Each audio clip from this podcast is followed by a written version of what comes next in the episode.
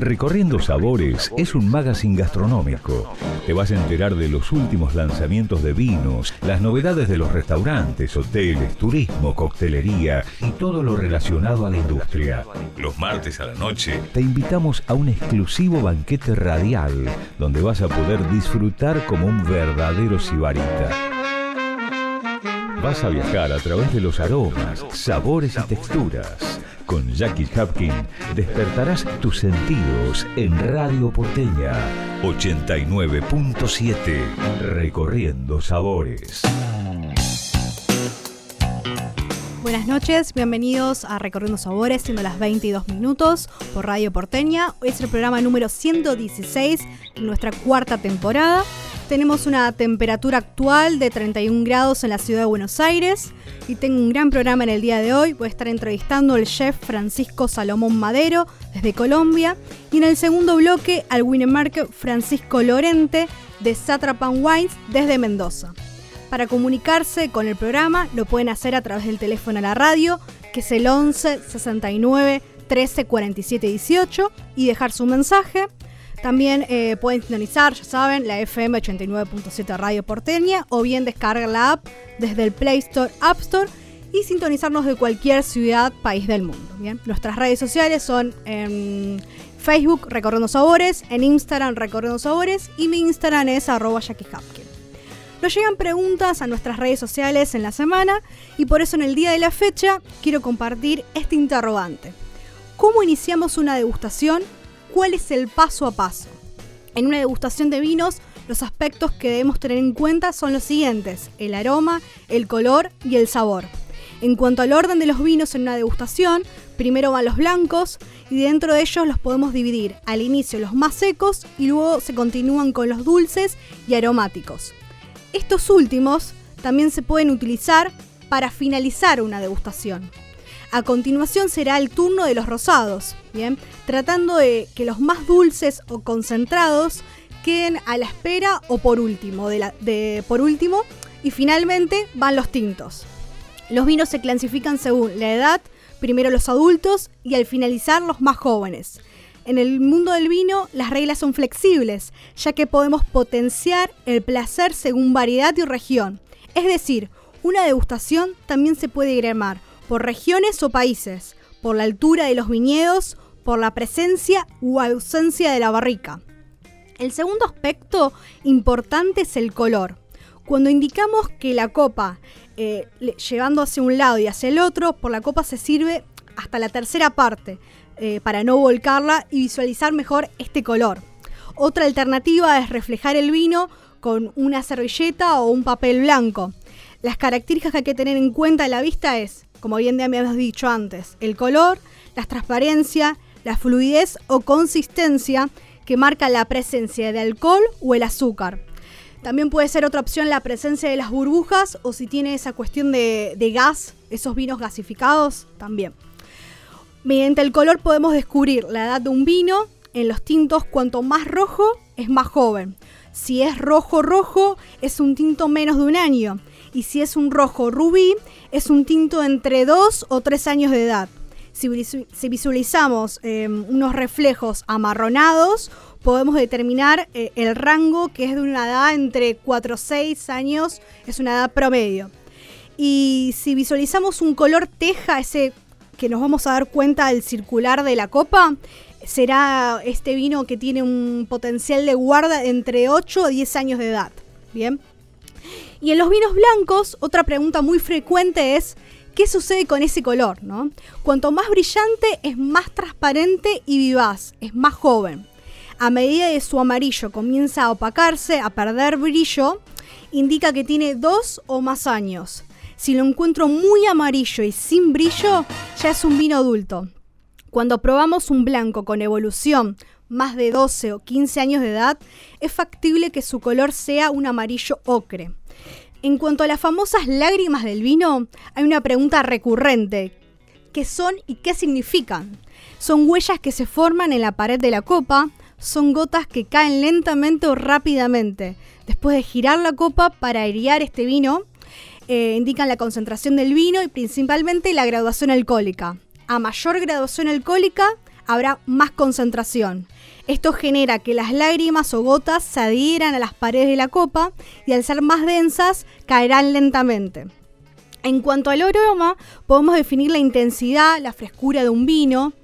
Eh, los aromas, por ejemplo, se clasifican en aromas primarios, que provienen de la materia prima, y son específicos de cada variedad. Por ejemplo, la uva también se denominan aromas varietales. Por ejemplo, acá tengo un Syrah de Diamantes de Valle de Uco del 2018. Y en el otro próximo bloque voy a hablar de Satrapa Wines. Bien. Puede variar según el suelo, el microclima y la maduración de la fruta. Aromas secundarios se producen por las levaduras en el proceso de fermentación. Aromas terciarios aparecen en el vino tanto en la fase de envejecimiento como durante su posterior estancia en botella. Bien, el conjunto de aromas conforma el bouquet, eh, que dependerá de la variedad de la uva y de su maduración, de las prácticas enológicas. Y bueno, hay una segunda parte que lo vamos a, hablar después de, de la entrevista. ¿bien? Quedará para el próximo bloque.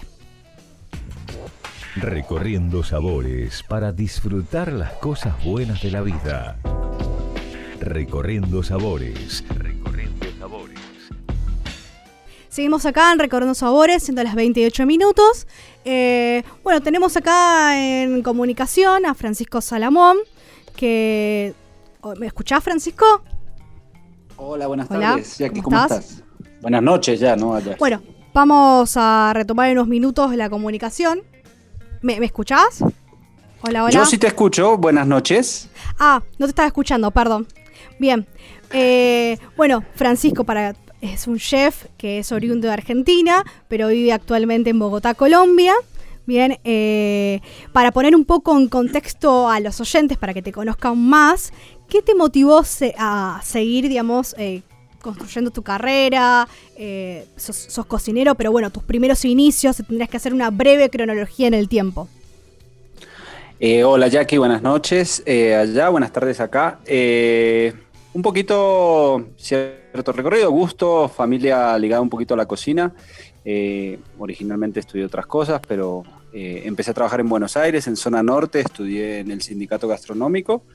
Eh, y bueno, la vida después me, me, trajo a Colombia y tuve la suerte de dar con Harry Sazón, es un cocinero y empresario muy importante acá del país. pude entrar a trabajar a su restaurante eh, y bueno, después ha habido un recorrido en estos nueve años que estoy acá, entrando desde el último puesto de la cocina hasta hace ya cuatro o cinco años estar a cargo de su cocina, en un desarrollo muy interesante, muy lindo eh, y muy disfrutable, sobre todo haciendo carrera en un lugar, uno de los mejores restaurantes de Colombia y de Latinoamérica. ¿Y cómo es trabajar en Harry Sasson? Si es tendrías que recomendar a, los oyentes o recordar más bien eh, cuál es el concepto, la filosofía. Es un restaurante muy sencillo. Mi jefe es un personaje muy importante acá en Colombia, de los más importantes del país a, nivel gastronómico y empresarial.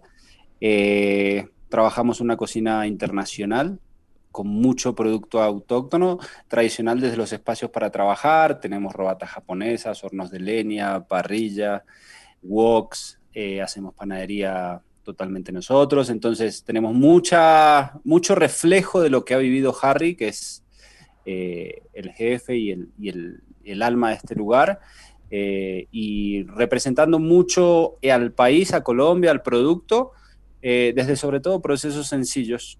Somos una cocina sencilla donde reflejamos el buen producto, la muy buena calidad de la materia prima y la mínima, mínima manipulación necesaria para que, repito, el producto sea la estrella. ¿no?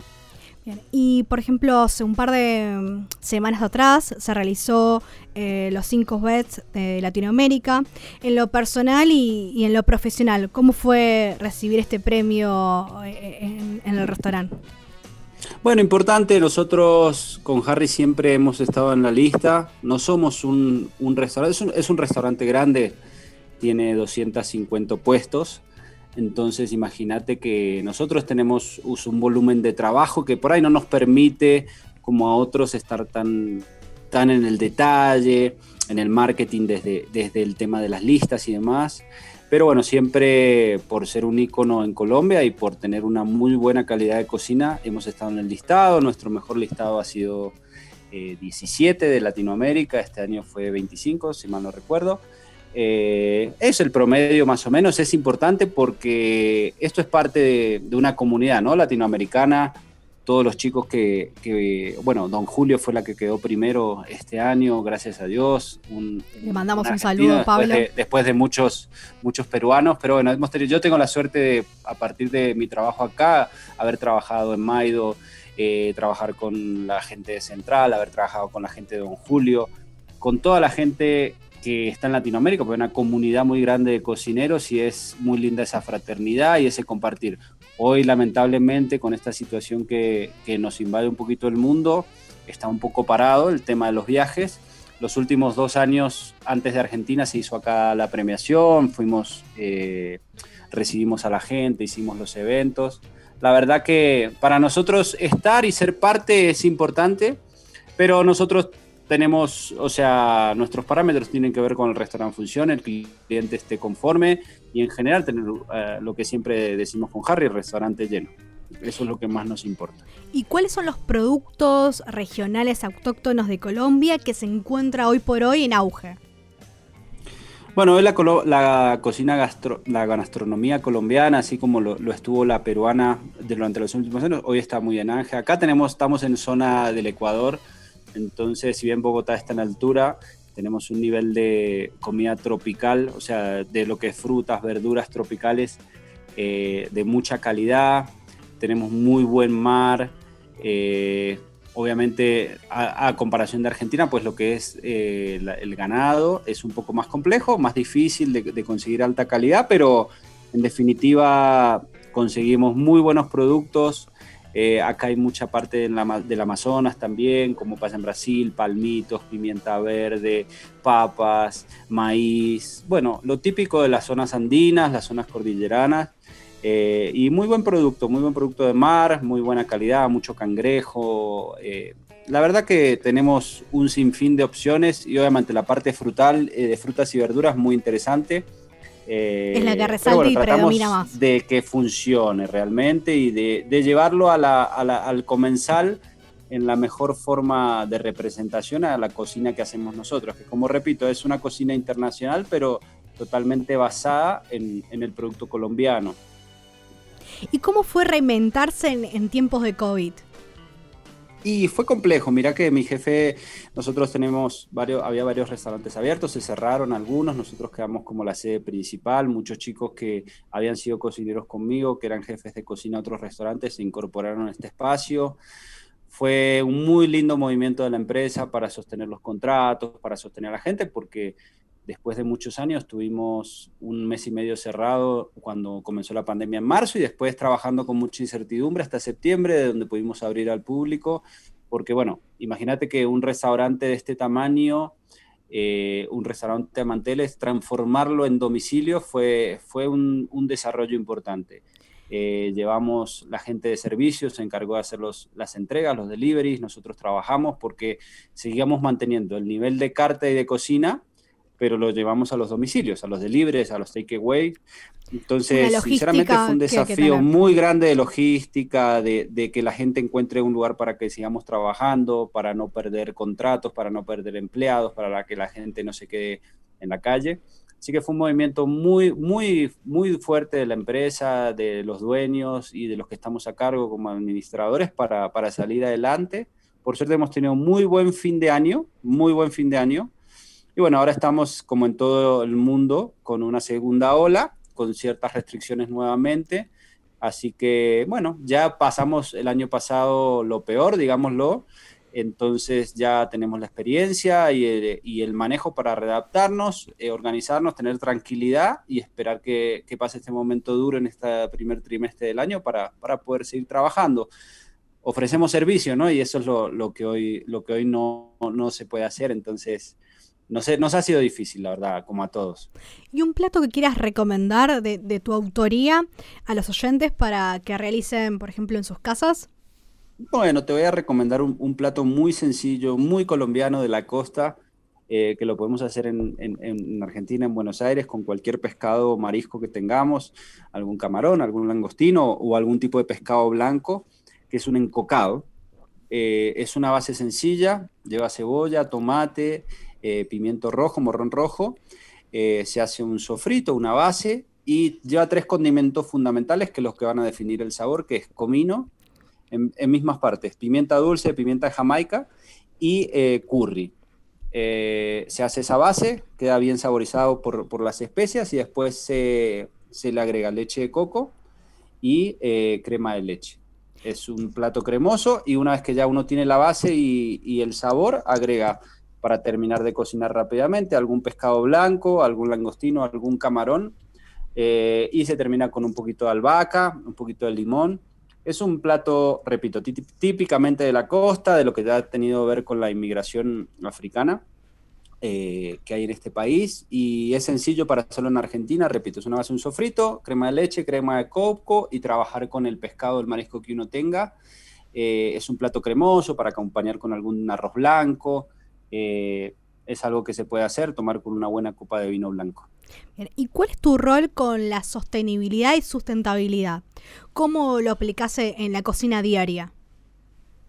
Es importante primero y sobre todo en esta época donde el mundo se ha alejado un poco, eh, los traslados, las importaciones. De hecho, nosotros trabajábamos con la carne, por ejemplo, de Argentina, la importábamos como empresa, importábamos la carne eh, bueno, todo esto ha cambiado en este momento, está difícil, eh, sobre todo eh, apoyando al, productor local, al campesino, para tener buen producto, repito, usar lo que hay en el lugar y darle el mejor trato.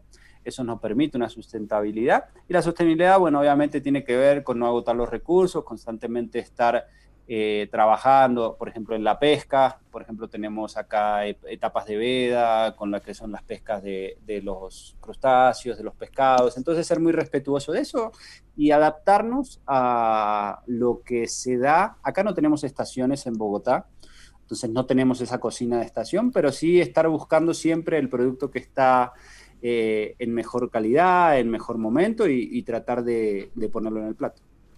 Bien, ¿y cómo ves la escena gastronómica en Buenos Aires?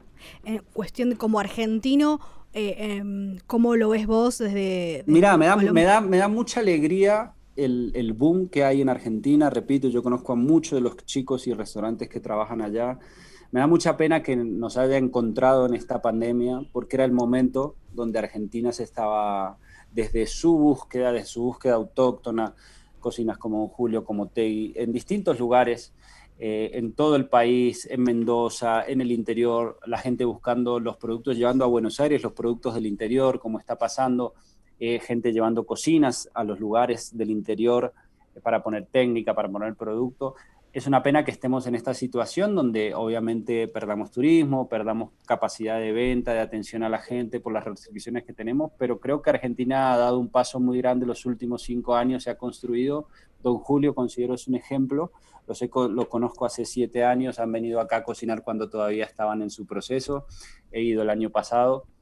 Viviste toda la eh, evolución. trabajar, meterle pasión al producto, desarrollar desde lo que es una carne, un ganado, la semilla para poner después un fruto eh, en algo tan sencillo como puede ser una parrilla eh, y ponerlo al comensal y volverse el mejor restaurante de Latinoamérica. La verdad, creo que Argentina está en un momento muy lindo porque se está resaltando el producto local de todo el país. Hay un, hay un o sea, el, país entero está, está mandando producto, abasteciendo de productos, bueno, a Buenos Aires como capital, eh, y se está dando un proceso muy lindo. Ojalá, ojalá esto no afecte y este, este crecimiento siga.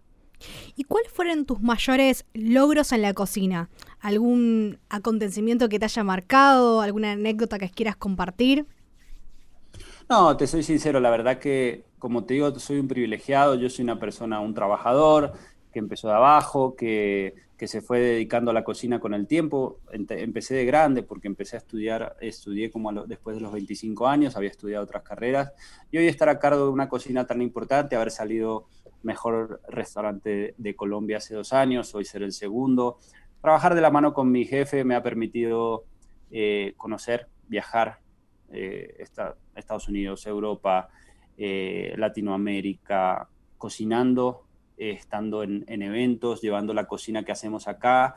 realmente creo que ese es el, mayor logro. Después, en mi caso, yo creo que mi dedicación principal es, la gente con la que trabajo, el buen trato al empleado, el entender, el ser personal con los empleados. Es una cocina grande, tengo 30 personas a cargo, eh, entenderlos a cada uno y sacarles lo mejor a cada uno. Eh, en definitiva, mi, desafío es ese. Creo que la cocina está todo inventado, uno lo puede hacer mejor o peor. La pasión que le pone es lo que lo define, pero en mi caso, el poder generar esa pasión que uno tiene, ese gusto, tanto en la cocina como en la vida, y poder llevarla a la gente con la que trabajo y tratar de ser un poco eso, ser un buen líder. ¿Y qué productos no deben faltar sin ninguna duda a la hora de cocinar? Que vos digas, bueno, le quieras recomendar a ese cocinero amateur o que está dando sus primeros pasos. Bueno, siempre en la casa hay que tener un buen aceite, eh, una buena sal, obviamente, condimentos, condimentos de calidad, condimentos no simplemente a veces uno no tiene acceso porque, bueno, compra el supermercado, pero cuando tenga un poquito, eh, poder comprar condimentos de buena calidad. Los, los, condimentos definen los lugares, o sea, es el sabor que da los lugares. En Argentina hablaba de comino, hablaba de pimentones, eh, son productos que son fundamentales y si uno busca de buena calidad marca una diferencia muy grande. Eh, en mi caso un pedazo de carne, siempre un buen pedazo de carne. Y, nada, hay que probar mucha verdura, mucha legumbre, hay que alimentarse bien realmente. Creo que también el mundo tiende a eso, ¿no? Eh, ya no es eh, el comer por comer, eh, por gula, sino, sino entender comer saludable y comer rico, creo que esa es la tendencia. Y creo que la tendencia del mundo es eso, el producto, sobre todo el producto, el desarrollo del producto, ya no tanto la figura del, del que cocina, sino que el producto sea la estrella. ¿Y cuál es la próxima etapa eh, en materia gastronómica en Colombia? Después del COVID, en cuanto a la restauración. Y la verdad, repito, hoy estamos en una situación, acá hay una recesión muy grande en todo el mundo. Eh, la gastronomía ha sido de las más afectadas. Ha cerrado, yo estimo que un porcentaje muy, muy grande de restaurantes. Entonces, el desafío es que va a haber mucha oferta de gente buscando trabajo y poca demanda porque va a haber pocos restaurantes. Creo que eh, hay que tener paciencia, hay que ser inteligentes, hay que cuidar el trabajo, hay que cuidar el producto, hay que cuidar eh, los costos, eh, hay que adaptarse a estas irregularidades, a estas incertidumbres con las que vivimos. Una semana estamos abiertos al público, la otra semana no. Todo está un poquito muy volátil, entonces principalmente hay que tener paciencia y en este momento lo que estamos haciendo es dedicarse a estudiar, a aprender técnicas, a probar, a buscar producto y apuntar a lo local, ¿no? Creo que a todos, en todo el mundo nos va a tocar más que nada apuntar a lo local porque pues eh, los costos y la, la, recesión que nos va a traer esta, nos trae esta pandemia es eso, que, realmente podamos no, no, copiarlo de afuera tanto, sino desarrollarlo de cada uno en cada lugar, en este caso Colombia, que es un país muy, muy rico y tiene mucho, mucho por dar al mundo. ¿Y qué le recomendás a, un joven cocinero que está dando sus primeros pasos? Eh, bueno, esa es una linda pregunta. Eh, que entienda que esto es una carrera compleja, hermosa, intensa, que hay que ponerle pasión eh, y que hay que respetar los tiempos y que hay que construir desde el día a día. Acá creo que cocineros hay miles, hay buenos, hay malos y hay regulares. Entonces cada uno va a lograr cómo eh, desarrollarse. Principalmente es no, no tener soberbia, eh, no pretender acortar los tiempos. Hoy, hoy la gente joven quiere todo ya y ahora urgente y esta carrera es una carrera muy larga. Repito, hoy estaba mi jefe que tiene 60 años, la vida hecha, sentado estudiando eh, un libro de cocina porque en esas estamos hoy. Entonces creo que hay que seguir aprendiendo todos los días, repito, tener humildad eh, y entender que esta es una carrera larga donde el beneficio sobre todo más grande y la satisfacción es por uno, lo que le genera a uno lo que hace y lo que puede poner en un plato, no el aplauso, no la fama. Eh, y bueno, no la bonanza económica, es un, es un gremio complejo siempre también, así que creo que pasa por eso, es un camino largo y hay que saber llevarlo paso a paso. Y por último, ¿querés recordar eh, dónde está ubicado el restaurante Harry Sasson y las redes sociales, donde los podemos encontrar? Bueno, claro que sí. Eh, estamos en Bogotá, en la capital, eh, en la zona de Chapinero Rosales. Estamos en la carrera novena número 7570. Es un restaurante, una casa antigua, muy linda. La página es harrisazón.com. Por ahí se pueden hacer las reservas. Hoy estamos trabajando mucho con reservas, pedidos, domicilios, todo por, por internet, todo virtual. Así que nada, los invito si están en Bogotá, si viajan por Colombia, no se lo pierdan. Es un restaurante que realmente vale la pena la experiencia porque lo que se hace se hace con mucha calidad y con mucho cariño. Francisco Salomón Madero, te agradezco mucho la comunicación, que hayas estado acá en Recorriendo Sabores y bueno, te esperamos después cuando pase todo esto por Buenos Aires, ya sea en el estudio o en sí, algún ojalá pronto. La última vez que estuve fue cocinando en, en Tegui y estuve comiendo en Don Julio. Eso fue hace año y medio ya, así que espero poder ir pronto. Se me, se me, se me complicaron las vacaciones este, este fin de año, así que eh, tocará esperar a este año poder viajar y, y, ojalá con mucho gusto. Muchas gracias por, por la invitación, eh, muy emocionado de estar y bueno, espero que, que nada, que esto siga y que sea mucha gente la que puede, puede tener estos espacios para, para contar un poquito su experiencia y, y, y, mostrar, como lo hacen ustedes de muy linda manera, la gastronomía desde un lugar eh, que realmente es eh, saliendo un poco de los sartenes y de los fuegos. Muchas gracias nuevamente. Salud. Muchas gracias. Recorriendo Sabores, el banquete que se escucha en Radio Porteña 89.7.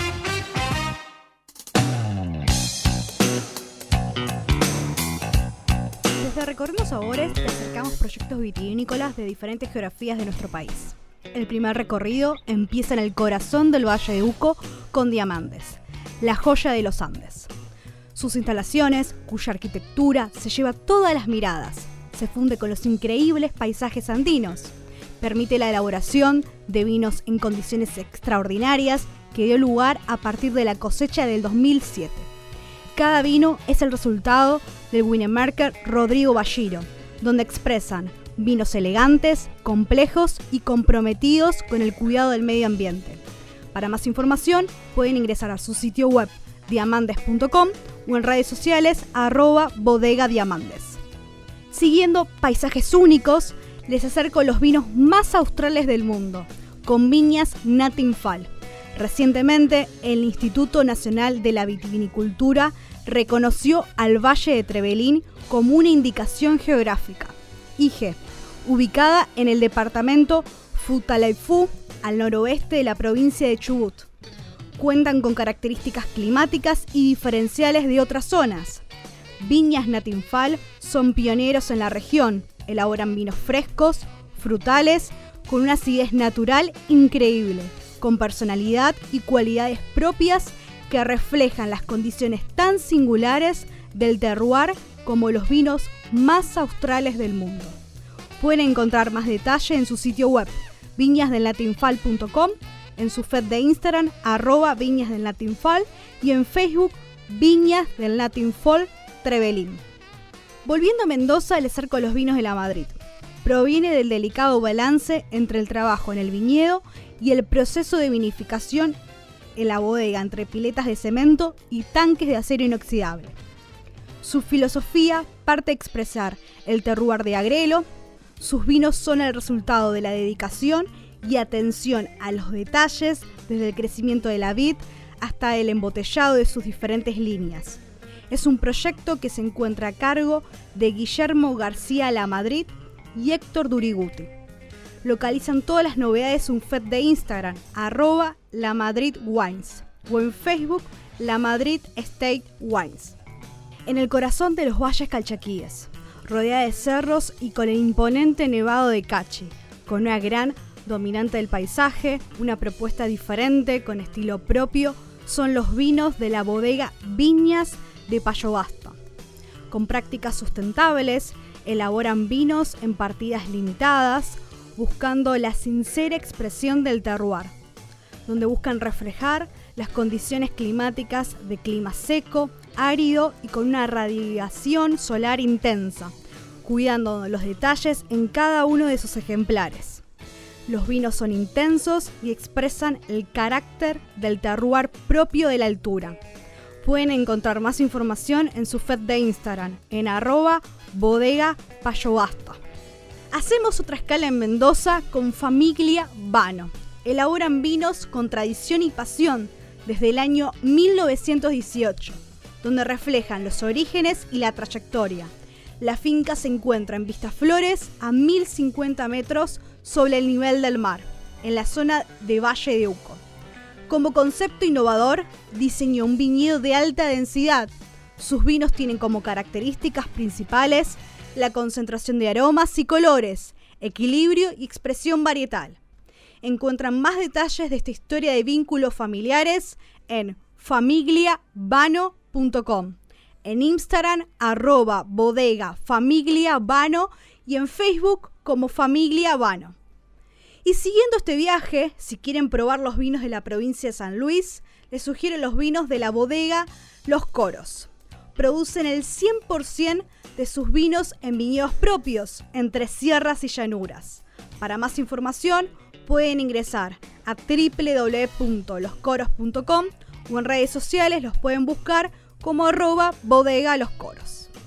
Elaborando en diversas zonas de Mendoza como Luján de Cuyo, representado por Agrelo, en Valle de Uco con Pistas Flores, en Maipú con Barrancas, los encontramos con Satrapa Wines, donde utilizan el mismo sistema de elaboración en las diferentes geografías. El enólogo de este proyecto es Francisco Lorente, donde elabora vinos expresando las virtudes únicas de cada terroir, con la menor intervención posible.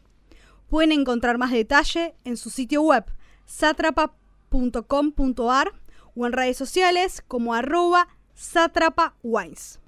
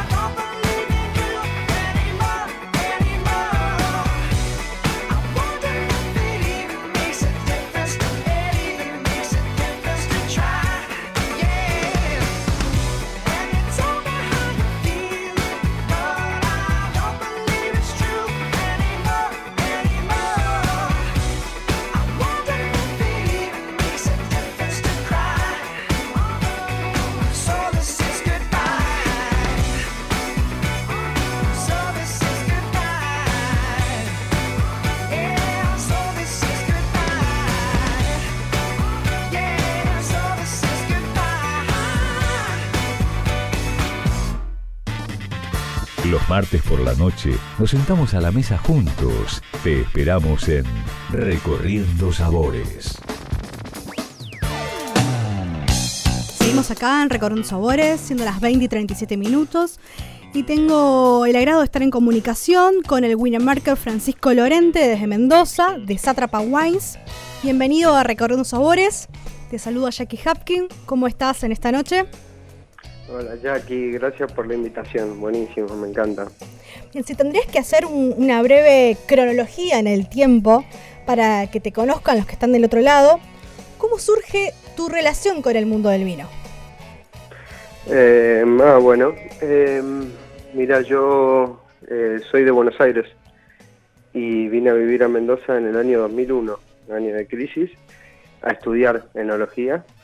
Eh, había pasado por la carrera de agronomía unos años y bueno, me recibí bastante rápido de enólogo y empecé a trabajar en diferentes bodegas y después largué el mundo enológico me dediqué a escribir, tenía una, pasión, un lado artístico, así que tuve una librería, estudié un poco de letras, ya recibido de licenciado en enología en la Universidad de Don Bosco.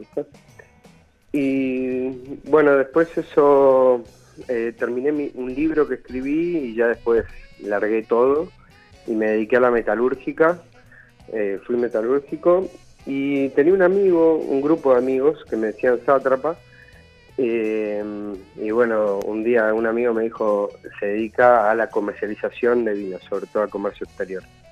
Y me dijo, Frank, quiero que hagamos vino. Y yo dije, no, estás loco, yo, ya no estoy más en ese tema, estaba con la metalúrgica yo.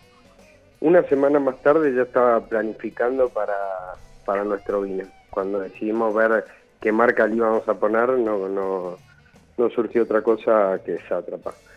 Así que después de varios años, yo ya grande. Empezamos en el, en el año 2017 y eh, que fue la primera elaboración y la vendimos toda bastante rápido, todas las botellas, así que le dimos para adelante. Y tendrías que explicar eh, el concepto, la filosofía del estilo de vinos de Sátrapa para los, para los oyentes, para los que no conocen aún el proyecto. Sí, mira, nosotros eh, tenemos eh, un estilo bastante marcado y eso está buenísimo porque justo estaba escuchando un poco la, entrevista de, Francisco, era también el mismo nombre que yo. Coincidencia. Y eh, el vino es como, como cocinar, así que naturalmente se dio el estilo de los vinos que empecé a hacer. Y son vinos eh, bastante frutados, jóvenes que, o sea, es impresionante. Yo acabo de volver de vacaciones, eh, 17 días me fui a la costa. Y había dejado un vino abierto en la ladera y volví y lo probé y estaba impecable, como si, o sea, y no le había ni, ni puesto corcho, lo había dejado abierto. Y eso marca mucho la, el estilo. Nuestros vinos eh, son, o sea, yo hago en la cosecha el vino y al poco tiempo ya lo embotello. Y eso permite que eh, después cuando abrís el vino dura un montón y está bien fresco, bien joven. Y, Nosotros después en nuestra línea reserva lo guardamos 12 meses en barrica y ese vino ya es un vino con... Eh, que puede durar una semana en la heladera pero pero digamos, eh, no, no, es lo mismo. Nuestro estilo es el de la línea y después eh, en el futuro vamos a sacar nuestra línea Jerjes, que va a tener 15 meses de barrica. Ya lo tengo en barricas ahora, compramos barricas nuevas para, para esa línea. Bien, tendrías que definir, digamos, eh, cómo están compuestas las líneas hoy en día, ¿no? Varietales, regiones. Sí, nosotros fuimos por... en, Mendoza se usa mucho comparar eh, diferentes eh, varietales. Y nosotros tratamos de comparar zonas geográficas que se estaba poniendo de moda justo. Así que sacamos un Sátrapa Malbec de Agrelo, que es la zona más tradicional de Mendoza, eh, y un Sátrapa Malbec, el mismo varietal, de Vistaflores, que es la zona de moda, digamos, es más al sur, hay mayor amplitud térmica. entonces, eso fue Malbec. Y después, en el último año, en 2020, Fuimos también a la zona de Barrancas, que queda en Maipú, pero ahí dijimos, bueno, hagamos Cabernet, primero porque teníamos que poner otro varietal en nuestras líneas, y segundo porque en Barranca se da muy bien el Cabernet, la verdad que el, de los mejores Cabernet de, la provincia. Así que siempre eh, las tres líneas, eh, bueno, sobre todo al principio que hacíamos Malbec de Agrelo y Malbec de Flores, eh, están todos muy ricos y tienen diferencias leves, es decir, fue casi un experimento, un ensayo, porque los elaboramos de la misma manera, eh, uvas de diferentes zonas geográficas, em, y se dieron bastante parecidos, pero con diferencias. O sea, estuvo muy, muy interesante. Y retomando ese concepto para, para la audiencia, ¿no? El proceso de elaboración de los vinos de Sátrapa, desde la uva hasta que llega el consumidor a la casa. Sí, nosotros eh, somos una, bueno, un emprendimiento, una empresa joven, hicimos una, una sociedad anónima, somos eh, tres socios, eh, el mendocino amigo mío que me dijo, Fran, hagamos vino, y mi hermano que vive en Buenos Aires, y mm, bueno, no tenemos, digamos, una bodega propia y tampoco tenemos finca. Nosotros agarramos y visitamos fincas, elegimos uva, la que mejor, la que más nos gusta, arreglamos precio, arreglamos cantidad, la uva ingresa a la bodega, donde elaboramos, que es Fincas Don Martino, que es una bodega genial, trabaja muy muy bien, el enólogo principal es Sergio Montiel, y, bueno, llega a la bodega en Vines, hacemos una selección pequeña, eh, despalilladora, ¿no es cierto? Eh, agregamos el producto que hay que agregar, tanque, fermentación, y eh, generalmente fermentamos con o sea, con levadura seleccionada siempre, pero también con chips de roble siempre, va en esa línea, y si vas a Trapamil, va a 12 meses de barrica después, y si ese es los atrapa varietal, agrelo, vistaflores o cabernet de barrancas, eh, va a, sin, sin barrica.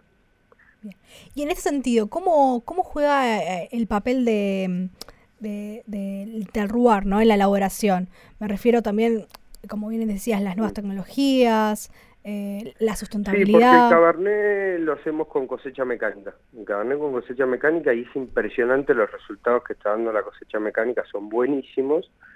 Y ojo, no es más barato que la cosecha manual, ¿eh? es más caro de hecho.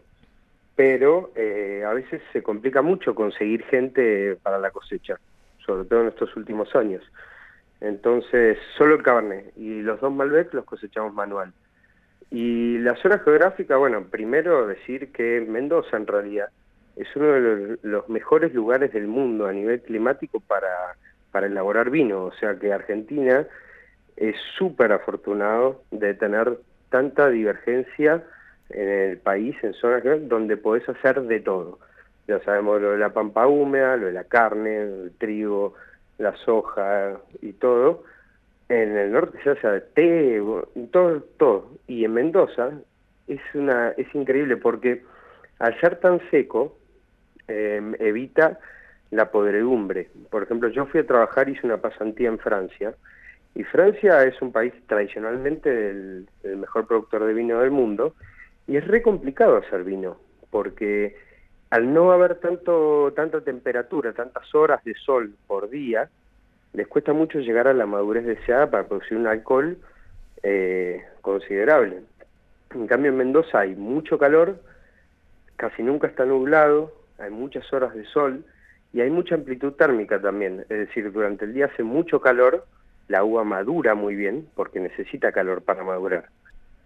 Y de noche hace mucho frío, o sea que la uva respira muy bien y tantas horas de sol la hace a, las hojas fotosintetizar mucho. Así que bueno, y Valle Duco tiene mayor amplitud térmica que Agrelo, comparando los dos vinos que hacemos. Es diferente la tierra también, es eh, más limo en, en Agrelo, es muy pedregoso en Barrancas. Nosotros, por ejemplo, el Cabernet de Barrancas que hacemos queda al, al margen del río Mendoza, que el río Mendoza eh, durante millones de años viene haciendo todo arrastrando piedra desde la montaña. Entonces es, piedra bola, todo piedra bola. Vas caminando por ahí, es pisar piedra bola. Y eso hace que irradie el calor del sol para arriba también, así que el cabernet madura siempre en barrancas.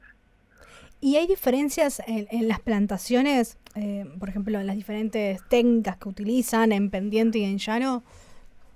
Eh, sí, hay mucha diferencia, digamos, también depende de el tipo de, tierra, porque eh, más llano eh, depende de cuánto drena el suelo el agua, en más en pendiente, digamos, eh, directamente la pendiente se lleva el agua, ¿no es cierto? las fincas que trabajamos nosotros igual tienen riego por goteo, donde vos controlás exactamente la cantidad de agua que le querés dar a la planta. Y, y sí, hoy está muy de moda también la altura, eh, y bueno, en Vistaflores nosotros estamos cosechando a 1200 metros sobre el nivel del mar, en Agrelo a 900 y Barrancas como 700. ¿Y qué es lo más difícil o complejo de ser enólogo? Eh, ya sea, por ejemplo, algún momento vínico eh, que te haya marcado en tu carrera. Em, ¿Alguna anécdota que quieras compartir con, con para, para hacer eh, enólogo creo que te tiene que fascinar el vino y a mí me fascina. Es como eh, un gastronómico que le encanta la comida, digamos, los sabores y que Entonces yo vengo de una familia que ha estado toda la vida relacionada con, con los temas de los alcoholes y eso me ayudó muchísimo. Yo así que desde chico ya fui viendo eso y Así que la parte de la degustación es muy importante, digamos, cuando vos haces los cortes y vos decís, a ver, quiero esto, busco esto eh, y voy a llegar a eso, ¿no es cierto? Eh, vos, vas degustando desde la uva, cuando vas a la finca, yo agarro racimo de uva, de uva y los pruebo, lo mastico mucho tiempo, y después cuando viene el mosto y todo, y después cuando el vino está terminado, voy viendo también qué tipo de madera le quiero agregar, eh, bueno, que se cumpla la fermentación magnética. Después hay toda una parte súper técnica y sobre todo va también con la acidez, que nuestros vinos, por ejemplo, nos trabajamos con una acidez bastante alta, que es muy importante también para eso que te decía, que el vino eh, pueda soportar en el tiempo, lo trabajamos con una eh, cantidad de taninos muy alta. El tanino es un antioxidante natural del, del vino. Y eso te lo da todo la madurez. Vos vas a determinar, probando la uva en el viñedo, cuándo querés cosechar exactamente. Son todas cosas, son un montón de cosas muy importantes. Y mm, en lo personal, ¿qué significa el Malbec y cómo lo ves en la actualidad? Y el Malbec a mí es el vino que más me gusta pero bueno, la verdad que el Cabernet que sacamos este, este año, el 2020 digo, pasado, eh, está tan bueno que me dejó la duda. Pero sí, el Malbec eh, a nivel mundial ya sabemos que es súper reconocido y es un vino muy, muy, muy rico. Así que y si tendrás que elegir eh, a lo mejor algún vino que, que te defina o, que lleve parte de esa esencia, eh, parte de vos en esa botella. Eh, y el Satrapamil, por, sobre todo por por los cortes que realicé ahí. El Satrapamil último que sacamos tiene un toquecito de Petit Verdot en realidad, que no hace falta ponerlo en la etiqueta porque es muy bajo el porcentaje que tiene pero le dio un toque muy bueno porque tenía dos años de barrica ese Petit Verdot. Eh, y bueno, eh, ahora va a salir el próximo, lo embotello el 1 de febrero. Tenemos un montón de gente que nos pide ese mil y no tenemos stock, lo vendimos todo. Eh, así que por eso, eh, muy contentos con, el, con todo el proyecto. La verdad que es, es apasionante el mundo del vino. Hasta ahora tenemos que seguir una pendiente de crecimiento a full porque hasta llegar a determinada cantidad de botellas y, poder eh, ahí tener un buen negocio. ¿Y cómo viene esta, esta vendimia 2021? ¿no? ¿Qué, qué expectativas eh, tenés, eh, tenés vos en cuanto, bueno, estabas por decir que, estabas diciendo, mejor dicho, que van a lanzar otro vino, van a ampliar el portafolio? Sí, Eh, la vendimia esta viene bárbaro, la verdad que las condiciones climáticas son geniales, había mucho calor, no hubo en primavera, digamos, eh, unos vientos ondas muy importantes que hayan complicado, o heladas muy importantes que hayan complicado, em, y así que por ahora viene bárbaro, tampoco hubo piedra en el verano, esta la, época de piedra es eh, eh enero, febrero, marzo, y hasta ahora no hubo gran cosa, hubo en San Rafael algo, pero así que viene muy bien. Lo que sí que, bueno, como se lo merecen los productores, que son los que tienen la finca y venden la uva, eh, este año están generando que el precio aumente de la uva. Y, y, a ver, tiene que ser así, porque pasaron años con precios de uva muy bastante bajos. Así que y el vino que vamos a sacar eh, está hoy en, barricas nuevas. Compramos, eh, o sea, en la entrada de plata que tuvimos dijimos, pongámoslo en un lugar y la pusimos en barricas nuevas. Y vamos a sacar un vino que se va a llamar eh, Jerjes. Porque sátrapa, eh, sátrapas eran antiguos gobernadores persas que gobernaban una satrapía, ¿no es cierto?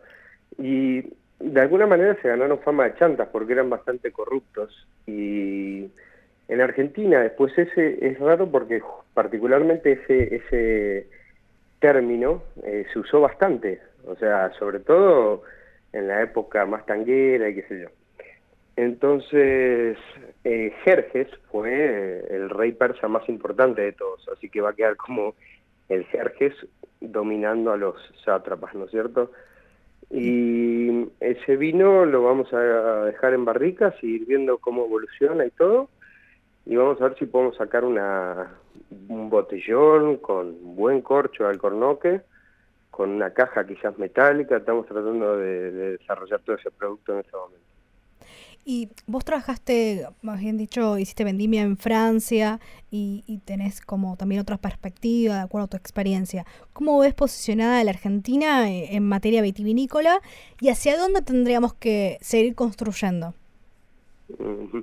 Sí, yo hice vendimia en Francia, hice vendimias con Jorge Richitelli, que fue reconocido mejor enólogo del mundo, con revista de Canter, con Matías Richitelli, que es su hijo, que hoy tiene los vinos, que son, y una bodega tremenda. sí. Eh, mandamos un saludo a ambos. de ellos, aprendí muchísimo de ellos. Después, eh, también cuando yo había dejado todo el mundo enológico, tuve mm, grandes ayudas de Japo, Mauricio Vegetti, que hace Louis Wines, de Gonzalo Mazota, así que tuve mucha suerte. Y yo creo que Argentina, como decía, es Mendoza es uno de los mejores lugares del mundo para producir vino, así que no hay forma de que no tenga un futuro genial en cuanto a vino. Eh, hay que imaginarse nada más que si de repente China, India o todo Asia empieza a consumir más vino, va a haber una, un incremento muy grande del, en volumen de ventas. Hoy Argentina estaba eh, creciendo mucho en volumen de ventas, pero no tanto en margen, ¿no es cierto? Pero el futuro es muy promisorio, evidentemente. O sea, Argentina tiene todo para, eh, en materia de vino, es impresionante, así que no, no me cabe duda de que va a seguir esa pendiente de crecimiento. Por último, ¿querés recordar las redes sociales? Eh, sí, en Instagram es Atrapa Wines eh, y eh, la página es eh, satrapa.com.ar y cualquier, me encantaría que consultas que tengas o, que tenga la audiencia o intereses en el tema eh, nos puedan consultar. Yo directamente, nosotros somos chicos, así que yo eh, tengo mi teléfono, WhatsApp, así que eh, por Instagram nos preguntan y les paso mi teléfono y si quieren consultarme algo, cualquier cosa, estoy encantado de responder. Te agradecemos mucho la comunicación, Francisco, eh, que ha estado acá en Recorriendo Sabores y bueno, también cuando pase esto te esperamos acá en Buenos Aires y, muchas gracias nuevamente. Dale, buenísimo. ¿Los probaste los vinos ya que no? Sí, los probé, el Sátrapa. Eh, justo estoy acá con el Malbec de Agrelo. Igual la semana pasada también, como que vamos probando, viste, diferentes vinos con los platos, estuviste viendo. Eh, entonces son vinos como bien, bien decís, son versátiles, gastronómicos. A la gente de gastronomía le gusta ese vino que que tenga ese amplio, eh, que tenga ese margen para jugar con los platos, ¿no? Porque a veces hay vinos que, bueno, tenés que sí o sí en una carta como encasellado y no, acá con, con esta línea de vinos es como también se siente esa fruta que está muy buena y bueno, Vista Flores es por excelencia para mí como que me, me, gusta más, ¿no? Sí, estamos re contentos y a todo el mundo le, le encanta. Bueno, te vamos a tener que mandar un poco más. Así que, bueno. Gracias nuevamente. Salud. Chao, Jackie. Suerte. Saludos a todos. Recorriendo sabores para disfrutar las cosas buenas de la vida. Recorriendo sabores. Recorriendo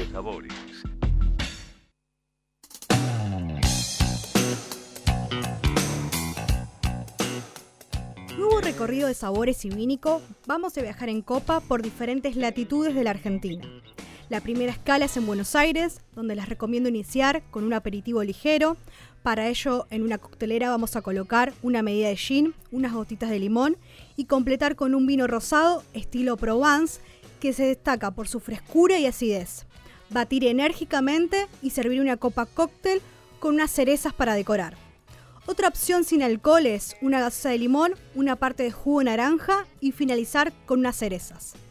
Seguimos de recorrido y nos vamos a la provincia de San Luis, con bodega Los Coros. En esta ocasión les comparto el Bionier de cosecha manual con 6 meses de guarda antes de salir al mercado. Presenta aromas a peras y durazno con un final equilibrado, ideal para acompañarlo con una ensalada fresca estilo Medio Oriente a base de pepino, cibulet, ralladura de limón, aceitunas negras y verdes, lechuga, berenjena en escabeche, pasas de uva, aceite de oliva y condimentar a gusto. Continuamos este viaje en copa y la siguiente parada es en la flamante nueva indicación geográfica del Valle de Trevelín, en la provincia de Chubut, con los vinos de Viñas Natinfol. En esta oportunidad descorchamos el Pinot Noir. Es un vino joven, de color rubí, con intensidad media. Se destaca por sus notas delicadas a frutos rojos, es expresivo, frutado, con taninos suaves. Es un vino versátil que se adapta muy fácilmente a diferentes momentos. En esta oportunidad lo acompañamos con una picada de diferentes fiambres y quesos de arroba don.humberto. Es un almacén boutique de quesos, fiambres y bebidas ubicado en Avenida Directorio 999, en el barrio de Caballito. La siguiente escala es en la provincia de Mendoza, con Familia Vano. En esta oportunidad seleccioné el Bonarda, que está elaborado con uvas del este de Mendoza, de tres porteñas, zona de San Martín. Son plantas con 75 años de antigüedad. Tiene un paso por barrica de 9 meses, con un caudal aromático que denota las características propias del varietal. Es un vino que resulta amable en boca, con una buena estructura y un equilibrio que de sus notas frutales propias del terroir. E hizo un acuerdo perfecto con las empanadas caseras de arroba don.humberto. Seguimos en Mendoza y nos trasladamos a la región de Vista Flores, con Sátrapa Wines. Seleccioné el Malbec propio de esta zona de Vista Flores, donde tiene como característica un suelo pedregoso y arenoso, con un clima desértico. Se destacan los aromas de frutas rojas, notas florales y sutiles, que son tostadas gracias al aporte de este roble. Es de entrada imponente, con taninos suaves, fruta madura y una marcada acidez en boca propia de su terruño. Realicé una armonía una picada típica colombiana de arroba estación-colombia. En ella encontramos todos los sabores típicos donde cada ingrediente expresa la emoción y nostalgia por Colombia. En ella nos encontramos con las típicas arepas de carne desmechada, los clásicos patacones con bondiola, una ogoa que es una salsa sofrita de cebollas y tomate, salsa madre de su cultura, entre otras opciones. Pueden encontrar las diferentes propuestas en su feed de Instagram en arroba estación-colombia o lo pueden visitar en el barrio porteño de San Telmo en Bolívar 914. Continuamos el recorrido y nos vamos al corazón del Valle de Uco, también en Mendoza, con bodega Diamantes. Seleccioné el Syrah, el cual tiene 12 meses en barrica de roble francés. Es un vino complejo que presenta aromas a fruta negra como ciruela y moras. También tiene taninos suaves y redondo con un agradable ahumado. Es un vino equilibrado, con un paladar amplio, taninos redondos que le otorga una gran armonía. Lo acompañé con unas pastas secas de Mulini, que es una. en esta ocasión para el Syrah seleccioné los fusiles con mejillones y salsa rosé. Las pastas Mulini son sinónimo de calidad. Son pastas argentinas con el verdadero sabor italiano, elaboradas con 100% trigo candeal. Son pastas sin aditivos ni conservantes. Encontrar más información en www.pastasmulini.com.ar o en su feed de Instagram. Los pueden buscar como arroba pastasmulini. Continuamos este recorrido y nos vamos a la provincia de Salta, específicamente al Valle Calchaquí, con la bodega Viñas de Payogasta. En esta ocasión les sugiero el Triblem, que está compuesto por Merlot, Malbec y Tanat. Es un vino de pequeñas partidas que expresa el terroir del Valle Calchaquí, a 2.500 metros sobre el nivel del mar. Tiene una entrada amable, de buena acidez y taninos redondos, con un cuerpo medio muy bien integrado. E hice un acuerdo perfecto unas albóndigas con salsa de tomate, especies y papas a la provenzal. Finalizando este recorrido de sabores y vínico, volvemos a Mendoza con la Madrid Wines. En esta oportunidad les traigo una novedad, un vino naranjo, 100% Sauvignon Blanc, que le da paso a la línea Zum Zum, línea de vinos liderada por Gabriela García, que se encuentra inspirada tanto en sus raíces cubanas como con el picaflor que le da su nombre. La enóloga del proyecto es Angelina Yáñez, quien trae este Zum Zum naranjo. Está compuesto por 100% Sauvignon Blanc, se trabaja con las levaduras indígenas, el caudal se elabora con pieles con un vino tinto buscando extraer taninos que luego ayudarán al posterior añejado. Su crianza es de tres meses en contacto con piel en huevo de cemento. Es un vino de color sutil, amarillo, ámbar brillante.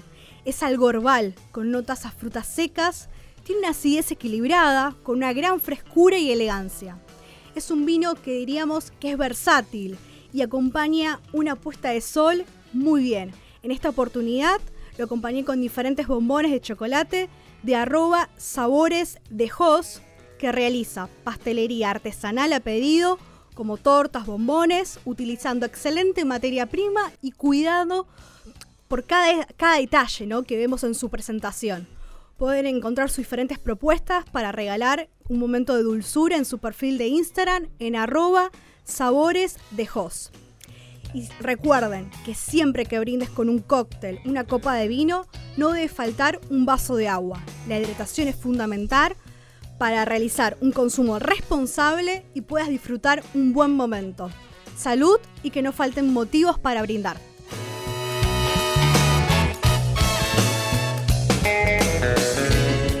Seguimos acá en Recordando Sabores, los últimos minutos del programa, pero retomando lo que había quedado pendiente en, la en el primer bloque del programa, en cuanto a los aromas, podemos definir la intensidad y frescura de un vino. Los aromas de un vino se clasifican en aromas primarios, que provienen de la materia prima y son específicos de cada variedad de la uva. ¿no? También se denominan aromas varietales, que pueden variar según el suelo, el microclima y la maduración de la fruta.